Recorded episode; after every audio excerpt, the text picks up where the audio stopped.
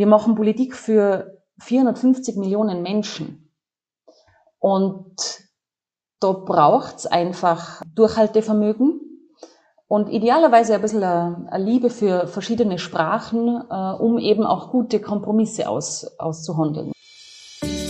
Kurz und bündig, der Podcast des Wirtschaftsbundes. Unser Service für die heimischen Unternehmerinnen und Unternehmer.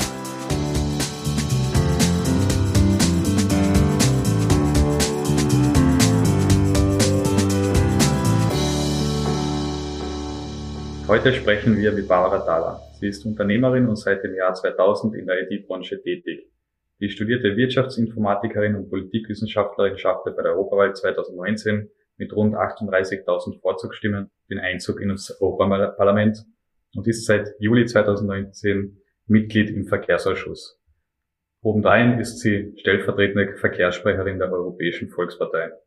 In der heutigen Podcast-Folge erzählt sie uns über ihre aktuellen Aufgaben im EU-Parlament und wie die Energiepolitik in Zukunft ausschauen wird. Liebe Barbara, vielen Dank, dass du heute bei uns bist. Ja, hallo und vielen Dank auch von meiner Seite für die Einladung. Wir sind ja über Kopfhörer verbunden, ich in Wien und du in Brüssel. Erzähl uns ein bisschen, es ist ja gerade in Europa das herrschende Thema, ist ja der äh, Russland-Ukraine-Krieg. Wie nimmst du das in Brüssel wahr? Was tut Europa? Wie ist die Stimmung?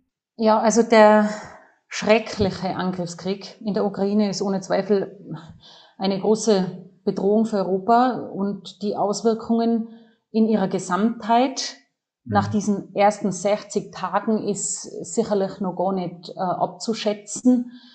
Die, die Stimmung auch im Europäischen Parlament ist natürlich sehr verhalten ähm, und wir waren alle schockiert äh, Mitte, mhm. Ende Februar, wie wir die ersten Bilder und Nachrichten äh, gehört haben. Hm. Und wie hat das Europäische Parlament reagiert? Kannst du uns da eine Übersicht geben? Weil es ist mittlerweile täglich, ähm, gibt es Diskussionen. Aber was ist bisher gemacht worden und was steht zur Diskussion? Also das Europaparlament selbst hat äh, hier keine exekutive Kompetenz in dem Sinne. Ähm, aber was wir machen können, ist Druck machen und wir können symbolische Daten setzen und das darf man nicht unterschätzen. Ja? Mhm. Wenn wir als Europäische Bürgerkammer eine, Resolution beschließen und damit laut und deutlich sagen, dass wir zu 100 Prozent hinter der Bevölkerung der Ukraine stehen, ja, oder wenn unsere Präsidentin, die, die Roberta Metzola, nach Kiew reist, dann, dann bedeutet das etwas. Und das war auch eine der großen Aufgaben für uns im Europaparlament in den, in den vergangenen Wochen. Viele meiner Kolleginnen und Kollegen sind selbst äh, an die ukrainische Grenze gereist, haben Hilfslieferungen organisiert. Viele Kolleginnen und Kollegen haben natürlich auch gespendet. Also es ist ein Zusammenhalt spürbar. Mhm. Ist Europa so vereint, wie es sein sollte? Wie ist da dein Eindruck? Und wie, inwiefern wird der Krieg in Europa auch das Europäische Parlament und die Europäische Union verändern, deiner Meinung nach? Also ja, ich muss sagen, ich habe in den letzten zwei Monaten in meiner Arbeit ähm, im Europaparlament eine geeinte Europäische Union gespürt. Und zwar so wie selten zu, zuvor. Alle haben das gleiche Ziel und, und, und alle wollen helfen. Ja. Obwohl man natürlich gleichzeitig auch spürt, dass die EU als Gesamtes in einer schwierigen Situation ist. Die Mitgliedstaaten haben innerhalb von wenigen Wochen fünf Sanktionspakete beschlossen. Und, und im letzten Paket, das Anfang April äh, von den Mitgliedstaaten beschlossen wurde, wurde, wurde erstmals auch äh, Transport direkt in die Sanktionsliste ähm, aufgenommen. Und das betrifft wieder mich und meine Arbeit im, im Verkehrsausschuss. Ja. Seit, seitdem darf kein russisches oder weißrussisches Transportunternehmen nach Europa liefern oder von Europa aus nach Russland liefern auf den Schiffen und auf der Straße. Und das wird Europa verändern. Die Kommission hat sich den Titel einer politischen Kommission gegeben. Das war jetzt vor allem, aber nicht ausschließlich äh, im Sinne der weltweiten Klimaschutzmaßnahmen geplant zu Beginn der Periode. Und jetzt ist es natürlich insofern wichtig für für die Antworten auf den Krieg. Und darüber hinaus ist, glaube ich, eine gemeinsame Außenpolitik in der EU immer schon wichtig gewesen und jetzt macht es natürlich noch wichtiger. Mhm. Du hast die äh, Sanktionen angesprochen. Das spielt natürlich auch für die Länder, die Sanktionen aussprechen, natürlich auch ein Thema, wie sehr uns das selber trifft. Stichwort Versorgungssicherheit, Energie. Wie wird da deiner Meinung nach die Energiepolitik in Zukunft gestaltet werden? Ja, weit in die Zukunft kann man vor allem in diesen unruhigen Zeiten nicht schauen. Ähm, es gibt zwar Prognosen, zum Beispiel beim, beim Strommarkt, äh, was die Preisgestaltung betrifft. Es gibt auch ein paar Prognosen, was die Energiepreise im Gesamten betreffen. Aber ich glaube, unter den momentanen Umständen und überall dort, wo, wo auch ein Börsepreis im Spiel ist, da schwanken äh, nicht nur die Risiken, sondern natürlich auch die, die Aussichten in die Zukunft feststeht. Und das war ja schon vor der, dem Krieg in der Ukraine klar.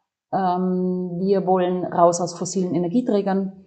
Und für mich steht auch ganz klar fest, wir brauchen einen, einen starken und unabhängigen europäischen Markt für erneuerbare Energie. Zusätzlich zur Energie, die wir auch in Zukunft importieren werden müssen. Und das wird eine große Rolle in unserer, einen, großen und breiten Raum in unserer Arbeit in den kommenden Monaten einnehmen. Wie gestalten wir die Energieversorgung, aber auch die Energiepolitik der Europäischen Union in Zukunft und, und damit natürlich auch für, für Österreich? Bei dieser ganzen Diskussion schwingt ja immer die, quasi die kleinere Diskussion mit, was soll Europa regeln und wie weit sollen die Staaten unabhängig handeln. Das gilt jetzt nicht nur für den Ukraine-Krieg, sondern auch bei ganz allgemeinen Dingen. Wo ist bei dir die Grenze zwischen, das ist die Aufgabe der EU und das ist die Aufgabe zum Beispiel von Österreich in der Politik? Also es gibt natürlich Verträge, die die genauen Zuständigkeiten äh, regeln, aber darüber hinaus gilt für mich ein Prinzip, nämlich die, die Europäische Union soll die großen Fragen und Herausforderungen regeln, dort wo die Mitgliedstaaten es vielleicht alleine nicht lösen können oder dort wo man gemeinsam stärker ist. Und die Europäische Union ist als Gesamtes natürlich auch der Verhandlungspartner auf der Weltbühne. Und innerhalb der Europäischen Union, also wenn ich jetzt kurz an unseren Binnenmarkt äh, denke, da braucht's gute, gemeinsam verhandelte Gesetze, die dann auch eingehalten werden. Und summa summarum, glaube ich, ist es, ist es eine Mischung aus, wo sind wir gemeinsam stärker und wir dürfen uns nicht, nicht übermäßig regulieren und im, im Endeffekt soll alles auf der Ebene geregelt werden, wo es Sinn macht. Ja, Stichwort Subsidiarität. Und gerade in den letzten Jahren war da oft das Problem, dass die Europäische Union, die eigentlich für die Langzeitlösungen zuständig ist, sehr spontan reagieren musste. Ja, wenn ich an den Anfang der, der Corona-Krise zurückdenke, ähm, war das eine schwierige Herausforderung. Da hat es viele Entscheidungen in sehr kurzer Zeit geben müssen. Und da gab es am Anfang natürlich komplizierte Gespräche und, und auch Verhandlungen, wer ist jetzt für was zuständig, wie machen wir die Impfstoffherstellung, wie regeln wir die Impfstoffverteilung, was machen wir mit den Grenzschließungen. Also das war nicht so ganz einfach, in so einer akuten Krise und in so kurzer Zeit so große Entscheidungen zu treffen. Und da sieht man wieder, wie wir das Wort Subsidiarität auch leben müssen. Jetzt ist ja so, dass die EU in Österreich oder bei der österreichischen Bevölkerung nicht gerade den besten Stellenwert hat, laut einer Eurobarometer-Umfrage von Ende 2021. Da sagen nämlich 48 Prozent der Österreicher waren der Meinung, ähm, die EU bewege sich grundsätzlich in die falsche Richtung. Woran liegt das deiner Meinung nach und was kann man da tun, damit die Stimmung wieder pro-europäischer wird? Also ich glaube, es liegt schon auch ein bisschen daran, wie wir über Entscheidungen, die auf europäischer Ebene getroffen werden, zu Hause in Österreich diskutieren und auch darüber berichten. Ja. Es dauert halt einfach eine Spur länger, wenn sich 27 Mitgliedstaaten und ein Europaparlament auf, auf einen gemeinsamen Nenner einigen müssen. Und da können schon mal ein paar Jahre vergehen. Das kann man jetzt gut oder schlecht finden, aber das ist in im politischen Betrieb einfach so. Und man kann Entscheidungen natürlich hinterfragen und nicht einverstanden sein. Aber beispielsweise während der Grenzschließungen in der Corona-Pandemie ist uns allen bewusst geworden, wie sehr wir die Vorteile der Europäischen Union und auch des Binnenmarkts, äh, wie sehr wir die brauchen und wie sehr wir uns an die gewöhnt haben. Freies Reisen, keine Kontrollen, überall arbeiten und einkaufen. Und das wird natürlich besonders in einer Zeit der Krise auf die Probe gestellt. Und, und ich glaube, über das Zustandekommen der, der europäischen Gesetze und, und wie wir darüber berichten und auch diskutieren, das muss man sich ein bisschen genauer anschauen. Es gibt nämlich keine Entscheidung auf europäischer Ebene, die nicht ohne die Mitgliedstaaten getroffen wird. Also es war immer von uns auch jemand dabei. Und da wird immer persönlich manchmal ein bisschen einen ehrlicheren Diskurs ähm, wünschen. Und unabhängig jetzt davon, ich habe ja selber auch in vielen Gesprächen ähm, mit Österreicherinnen und Österreichern, vor allem aber auch mit Jugendlichen, die Möglichkeit, über Europa zu diskutieren. Und ich höre da eigentlich schon besonders bei jungen Menschen heraus, dass sie es gut finden, dass es die Europäische Union gibt und dass wir in ihr leben können und dass wir Mitglied sind. Mhm. Das ändert sich auch mit der Jugend. Also die Jugendstatistiken zur EU sind eindeutig besser. Ähm, aber jetzt zu deiner persönlichen Arbeit. Du bist seit 2019 Abgeordnete, also drei Jahre jetzt, quasi Halbzeit. Ist die Arbeit so, wie du sie dir vorgestellt hast? Und was war für dich neu in der EU-Politik? Also es ist eine großartige Aufgabe, meine Heimat im Europäischen Parlament zu vertreten. Natürlich muss man sich zu Beginn einmal an die internationale Dimension gewöhnen. Ja, in, in den ersten Monaten hieß es einfach einmal, sich zurechtfinden, Kolleginnen und Kollegen kennenzulernen, beginnen sich in die Themen der Ausschüsse, in denen man sitzt, einzuarbeiten und generell einfach einmal den Parlamentsbetrieb äh, kennenzulernen. Und das ist natürlich sehr, sehr aufregend. Wir machen Politik für 450 Millionen Menschen. Und da braucht's einfach Durchhaltevermögen und idealerweise ein bisschen eine Liebe für verschiedene Sprachen, äh, um eben auch gute Kompromisse aus, auszuhandeln. Ja, es ist nicht so ganz einfach, äh, unterschiedliche Mentalitäten und auch Interessenslagen dann unter einen Hut zu bringen. Und mein persönlicher Start im Europaparlament war eigentlich immer von außergewöhnlichen Momenten geprägt. Ich werde nie den Moment vergessen, wo wir über den Austritt von, von Großbritannien abgestimmt haben. Oder auch die, die digitale Abstimmung während der Corona-Zeit und natürlich auch jetzt sehr emotionale Debatten und unsere Resolution äh, zum Angriffskrieg in der Ukraine. Also ich glaube, sowas kann man sich im Vorhinein nicht vorstellen. Hm. Dein Spezialgebiet im Parlament ist ja die Verkehrspolitik. Ähm, wie kann man sich das vorstellen? Welche Prioritäten gibt es dort und was kannst du da als einzelne Abgeordnete beitragen? Ja, die Kommission hat gute Vorschläge gemacht, wie die Mobilität der Zukunft aussehen soll. Für den Schiffsverkehr, fürs Fliegen, für die Schiene, fürs Radfahren, für den öffentlichen Verkehr und natürlich auch für unsere Straßen. Und diese Vorschläge, die verhandeln wir gerade im Verkehrsausschuss, wie zum Beispiel eine gemeinsame europäische Infrastruktur für alternative Antriebsarten aussehen soll. Und da geht es um eine EU-weite Abstimmung wie viele Stromstankstellen oder Wasserstoffbedankungsmöglichkeiten wir, wir brauchen. Das ist wahrscheinlich das wichtigste Politikfeld innerhalb der Verkehrspolitik auf europäischer Ebene momentan, weil es unmittelbar auf unsere Klimaziele einzählt. Mhm. Dann ist eines meiner Steckenpferde auch die europäische Eisenbahnpolitik und der Ausbau der Schiene und im Allgemeinen das Thema der, der Verkehrsverlagerung von der Straße auf die Schiene.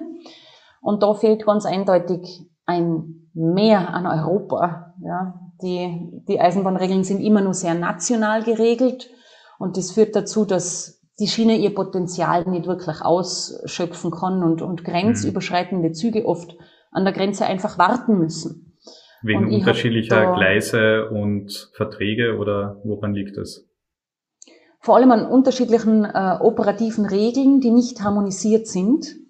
Es ist zum Beispiel so, dass an vielen Binnengrenzen innerhalb der Europäischen Union ein anderer Lokführer aufsteigen muss auf den Zug, weil er nicht die Landessprache spricht. Oder es müssen die Schlusslichter am Zug getauscht werden, weil es nicht harmonisiert ist. Oder ein, ein langer Güterzug muss an der Grenze warten, bis er wieder einen freien Slot bekommt. Also gibt's unterschiedliche Gründe dafür und äh, dem habe ich mir angenommen und habe ein Pilotprojekt aufgesetzt und, und eingereicht, das im Parlament dann auch äh, genehmigt wurde als eines von wenigen Pilotprojekten im Verkehrsprojekt.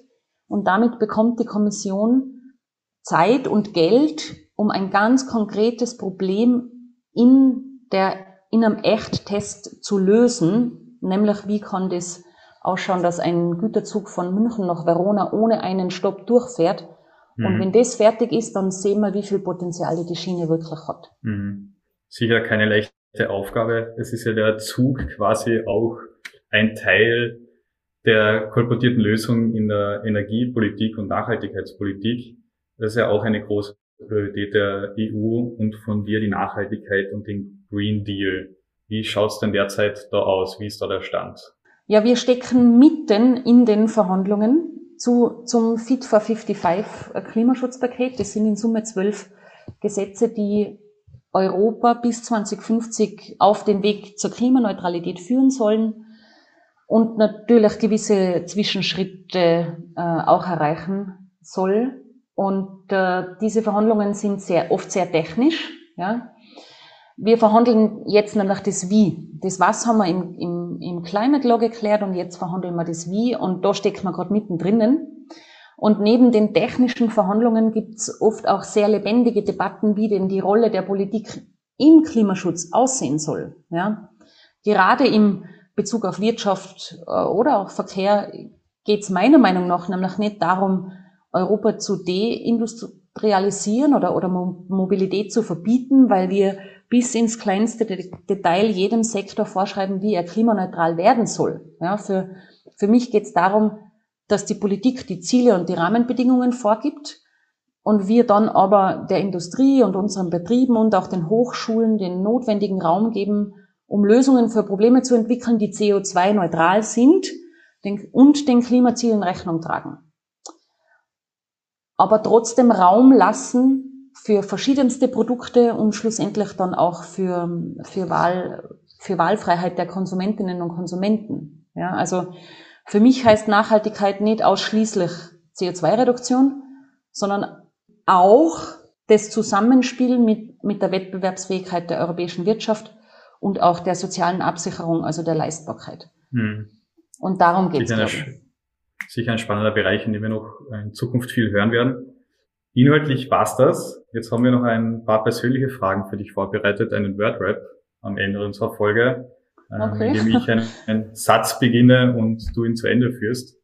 Und zwar, diese Sachen habe ich immer bei mir dabei. Ein Backhal Watterkarten. Meine Heimat ist für mich Tirol, ganz eindeutig Tirol. Welche Sprache würdest du gerne mal lernen? Ich sollte wieder Französisch lernen, das wäre in Brüssel ganz nützlich ab und an. Ein perfekter Sonntag ist für mich ein spannender Formel 1 Country. Und die besten Ideen hole ich mir? Boah, die Frage ist im Wordrap wahrscheinlich nicht so einfach zu beantworten. Politische Ideen brauchen lange und viele Gespräche und und auch einlesen in gewisse Themenbereiche, um sie auch wirklich gut zu entwickeln. Aber am wichtigsten, denke ich, sind äh, Gespräche mit Freunden, Bekannten, äh, Wissenschaftlern, Unternehmerinnen und Unternehmen, um einfach eine, eine große Breite an, an Meinungen zu hören. Ja, liebe Barbara, das war's schon wieder. Ähm, vielen Dank für deine Zeit und das interessante Gespräch. Danke auch von mir und liebe Grüße nach Wien. Das war eine neue Folge von Kurz und Bündig. Wenn euch dieser Kanal gefällt, abonniert ihn, um jeden Freitag die aktuellste Folge mit spannenden Gästen zu hören. Bis zum nächsten Mal.